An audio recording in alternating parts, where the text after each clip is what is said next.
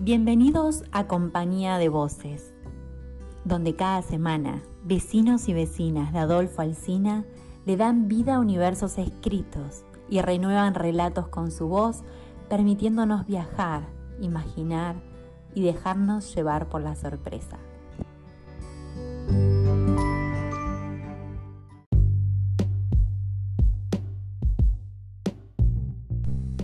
Hoy nos acompaña con su voz Elsa Carranza de Carué.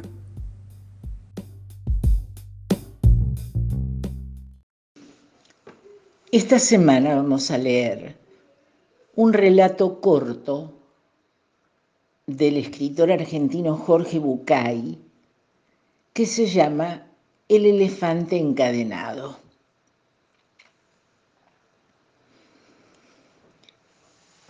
Cuando yo era pequeño, me encantaban los circos y lo que más me gustaba de los circos eran los animales.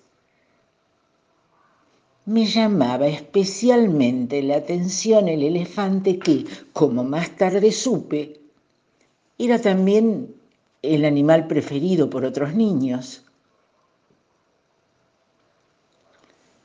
Durante la función, la enorme bestia hacía gala de un peso, un tamaño, una fuerza descomunales.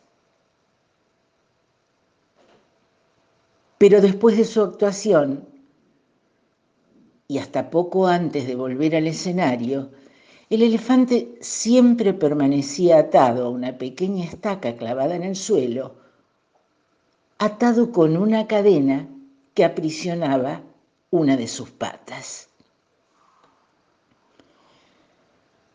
Sin embargo, la estaca era solo un minúsculo pedazo de madera apenas enterrado unos centímetros en el suelo, y aunque la cadena era gruesa y poderosa, me parecía obvio que un animal capaz de arrancar un árbol de cuajo con su fuerza podría liberarse con facilidad de la estaca y huir. El misterio sigue pareciéndome evidente. ¿Qué lo sujeta entonces? ¿Por qué no huye?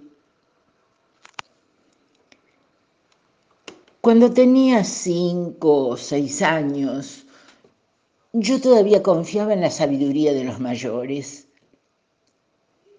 Pregunté entonces a un maestro, un padre un tío por el misterio del elefante y alguno de ellos me explicó que el elefante no se escapaba porque estaba maestrado.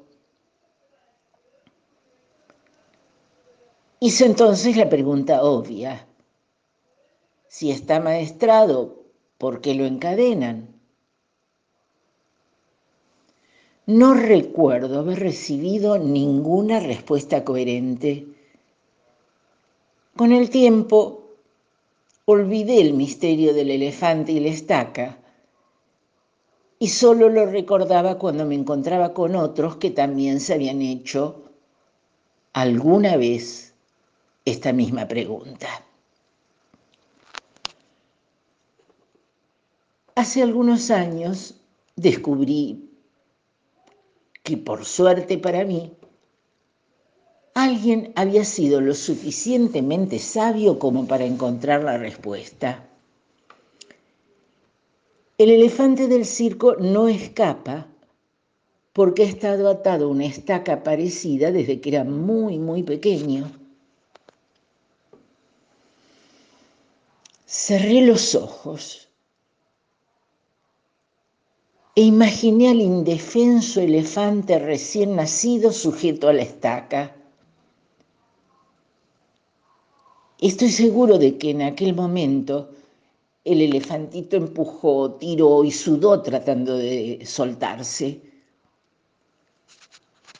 Y a pesar de sus esfuerzos no lo consiguió, porque aquella estaca era demasiado dura para él. Imagino que se dormía agotado y que al día siguiente lo volví a intentar y al otro día y al otro. Hasta que un día un día terrible para su historia, el animal aceptó su impotencia y se resignó a su destino. Ese elefante enorme y poderoso que vemos en el circo no escapa porque, pobre, cree que no puede. Tiene grabado el recuerdo de la impotencia que sintió poco después de nacer. Y lo peor es que jamás se ha vuelto a cuestionar seriamente ese recuerdo. Jamás, jamás intentó volver a poner prueba su fuerza. Todos somos un poco como el elefante del circo. Vamos por el mundo atados a cientos de estacas que nos restan libertad. Vivimos pensando que no podemos hacer montones de cosas simplemente porque una vez, hace tiempo, cuando éramos pequeños, lo intentamos y no lo conseguimos.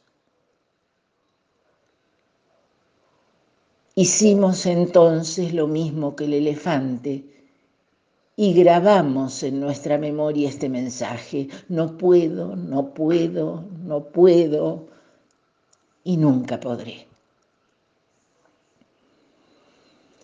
Hemos crecido llevando ese mensaje que nos impusimos a nosotros mismos y por eso nunca más volvimos a intentar liberarnos de la estaca. Cuando a veces sentimos los grilletes y hacemos sonar las cadenas, miramos de reojo la estaca y pensamos, no puedo.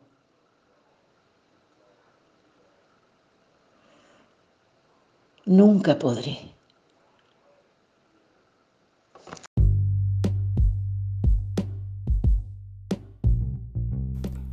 Compañía de voces. Sumate vos también.